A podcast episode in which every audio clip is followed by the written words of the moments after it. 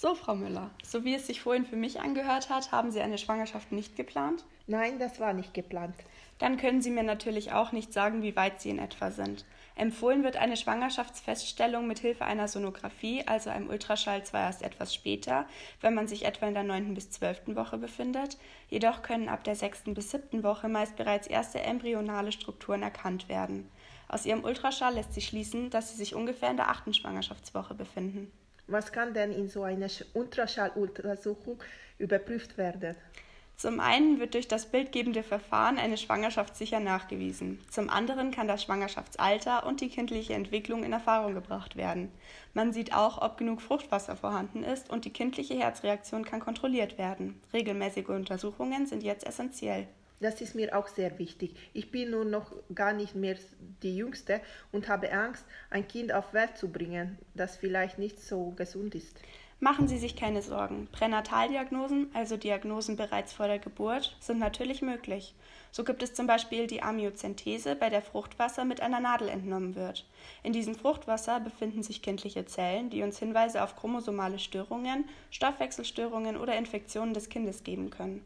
Bei der Kurionzottenbiopsie wird eine Probe der Plazenta entnommen, wenn ein Verdacht auf Störungen des Kindes vorliegt.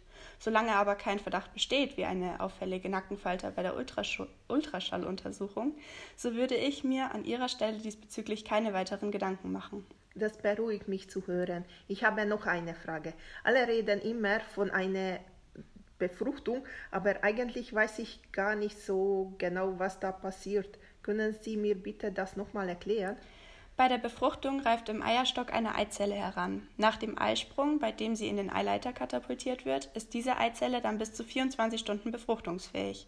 Wenn die Spermien in dieser Zeit auf die Eizelle treffen, kommt es zur Befruchtung. Hormone spielen hier auch eine ganz große Rolle. Den Zusammenhang mit den Hormonen habe ich auch noch nicht so ganz verstanden. Eine Schwangerschaft teilt man in drei Teile von je etwa 13 Wochen auf. Im ersten Trimester treten die hormonellen Änderungen am stärksten auf. Ich kann Ihnen gerne ein paar Beispiele nennen. Während der Schwangerschaft steigt die Produktion von Progesteron und Östrogen in den Eierstöcken deutlich an. Diese Hormone helfen dabei, die Gebärmutter auf die Geburt vorzubereiten. Progesteron ist zum Beispiel für die Verdickung der Gebärmutterschleimhaut verantwortlich, damit sich eine Eizelle einnisten kann. Relaxin wiederum ist ein Eiweißhormon, das während der Schwangerschaft ebenfalls in den Eierstöcken produziert wird und das Becken entspannt, sobald der Körper bereit für die Geburt ist. Prolaktin ist für die Produktion von Muttermilch verantwortlich. Oxytocin ist der Auslöser der Kontraktion in der Gebärmutter während der Wehen und der Geburt. Es gibt aber natürlich noch viele weitere. Oh, ganz schön kompliziert. Und wie geht es dann jetzt weiter? Jetzt wird der Körper anfangen, sich zu verändern. Abhängig von der Zyklusdauer stellen Mütter etwa ab der fünften Woche fest, dass die Periode ausgeblieben ist. Ihre Gebärmutter wird sehr schnell wachsen und auf ihre Blase drücken, was zwar grundsätzlich nicht so schlimm ist, jedoch zu einer Poly- bzw. zu einer Nykturie führen kann. Das bedeutet, dass ihre Blase an Volumen verliert und sie dementsprechend häufiger aufs Klo müssen, auch bei der Nacht. An ihren Brüsten werden sie ebenfalls Veränderungen feststellen können, denn sie werden wachsen und ihre Brustwarzen werden sich vergrößern und dunkler verfärben. Die Brust spannt und wird empfindlicher, Muskulatur und Bindegewebe lockern sich, Gefäße werden weiter und somit ist alles besser durchblutet. Wie sieht es mit der Entwicklung meines Kindes aus? Im ersten Drittel der Schwangerschaft entwickeln sich bereits alle Organe ihres Embryos. Circa ab der sechsten Woche ist sogar schon ein Herzschlag nachweisbar. Wahnsinn, wie schnell das alles geht. Mir ist in letzter Zeit ständig übel und fühle mich schwach. Ist es normal? Diese Stoffwechselveränderungen führen zu Übelkeit, Müdigkeit, Schwindelgefühlen und erhöhten Flüssigkeitseinlagerungen in ihren Zellen. Auch der Grundumsatz und der Sauerstoffverbrauch steigen während der Schwangerschaft. Sie versorgen von nun an zwei, das müssen Sie beachten. Muss ich dann auch für zwei essen? Ich möchte auf keinen Fall zunehmen. Empfohlen wird eine zusätzliche Aufnahme von etwa 300 Kalorien. Wenn Sie etwas Gewicht zunehmen, ist das also bis zu einem gewissen Punkt normal und nicht zu verhindern. Bis zur 20. Schwangerschaftswoche sollten Sie jedoch nur etwa ein bis drei Kilo zunehmen, was auf Ihre Größe ja nun wirklich nicht viel ist. Während der gesamten Schwangerschaft werden Sie etwa 12,5 Kilo zunehmen. Sollten Sie schnell aufgrund von Übelkeit während der Schwangerschaft abnehmen, werden primär keine nachteiligen Auswirkungen folgen. Wenn Sie aber ständig überdurchschnittlich viel erbrechen und keine Nahrung mehr bei sich behalten können, möchte ich Sie bitten, mich nochmal aufzusuchen. In Ordnung. Wenn es im ersten Schwangerschaftsdienst so schnell mit allem geht, was passiert dann im zweiten? Nun sind alle Organe des Kindes ausgebildet und müssen lediglich wachsen. Ihr Fötus wird allmählich Gesichtsmerkmale tragen und die Proportionen passen sich an. Bei ihnen müsste die Übelkeit dann auch allmählich verschwunden sein. Ihr Kreislauf ist nun bereits über die Nabelschnur mit dem ihres Kindes verbunden. Ihr Blut versorgt nun auch das Kind mit. Wenn ihr Puls sich erhöht, liegt das einfach nur daran, dass ihr Herz mehr arbeiten muss. Und im dritten Trimenon ist der Fötus etwa 30 cm groß und wiegt ungefähr 1500 Gramm. In den nächsten Wochen wird der Fötus vermehrt Fett ins Unterhautfettgewebe einlagern, damit es später die Wärme außerhalb des Mutterleibs regulieren kann. Vermutlich werden sie zu diesem Zeitpunkt dann mit Sodbrennen, Kurzatmigkeit und Obstipation zu kämpfen haben, da die Organe im Bauchraum wegen der wachsenden Gebärmutter langsam eingeengt bzw. verdrängt werden. Im Optimalfall sollte der Fötus sich nun in der Embry Embryonalstellung befinden und sich regelmäßig individuell bewegen bzw. hin und her drehen. Was ist diese Embryonalstellung? Das Kind sollte für eine normale Geburt mit dem Kopf nach unten in der Gebärmutter liegen. Das nennt man dann auch Schädellage. Ich weiß ja noch nicht mal, ob ich eine normale Geburt bevorzuge. Da muss ich erst äh, noch informieren und wann ich sehe, ob mein Kind ein Junge oder ein Mädchen wird. Was das Geschlecht Ihres Kindes betrifft. Ab der 14. Schwangerschaftswoche, also noch im zweiten Drittel, können die Geschlechtsmerkmale bereits unterschieden werden. Es gibt jedoch auch Eltern, die sich gerne überraschen lassen. Ich empfehle Ihnen, sich im Hinblick auf die Geburt doch noch von einer Hebamme beraten zu lassen. Eine Freundin hat mir erzählt, dass eine äh, Katastrophe war, die passende Hebamme zu finden oder überhaupt eine. Sie hat immer nur Absagen bekommen. Wir sind hier nicht in einer Großstadt wie Berlin. Dennoch haben Sie recht, auch hier ist der Hebammenmangel groß. Am besten, Sie machen sich möglichst schnell auf die Suche. Ein Tipp von mir wäre, dass Sie gleich mehrere Hebammen kontaktieren. So ist die Chance größer, bald eine positive Rückmeldung zu erhalten. Haben Sie noch weitere Fragen an mich? Nein, vielen Dank. Sollen sich vor der nächsten Untersuchung noch Fragen ergeben, melde ich mich wieder bei Ihnen.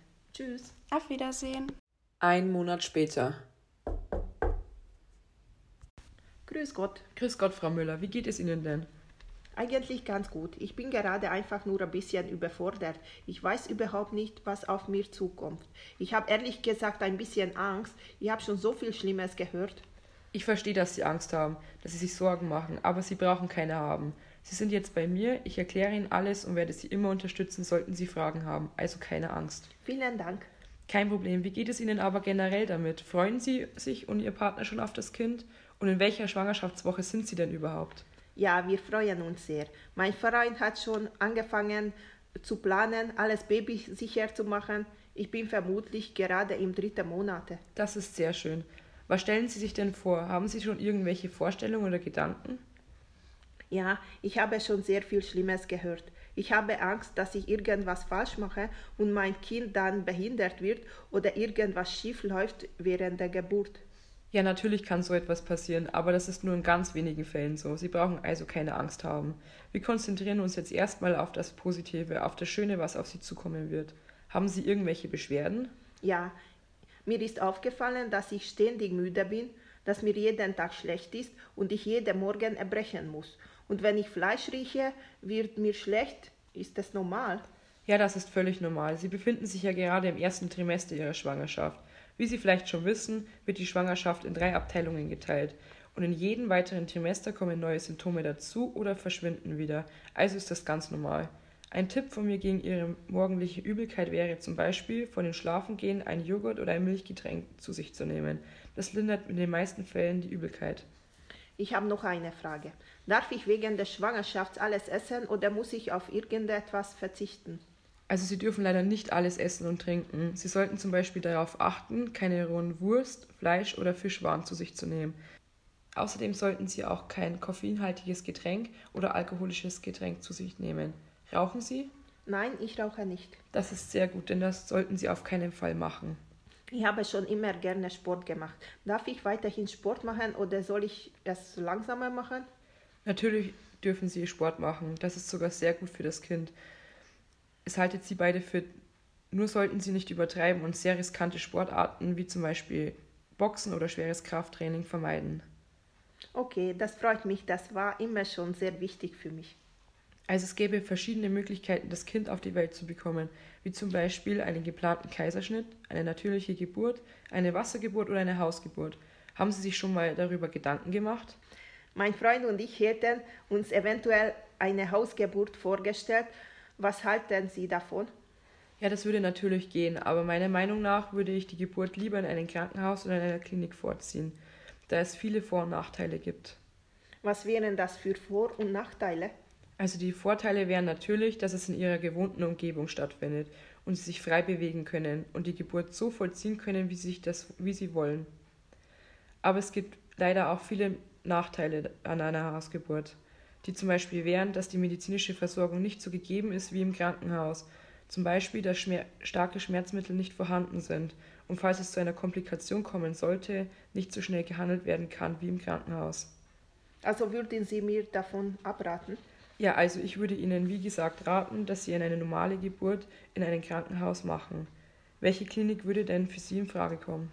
Da würde für mich äh, die Klinikum in München in Frage kommen, da ich nicht so weit weg wohne und ich bisher nur Positives darüber gehört habe.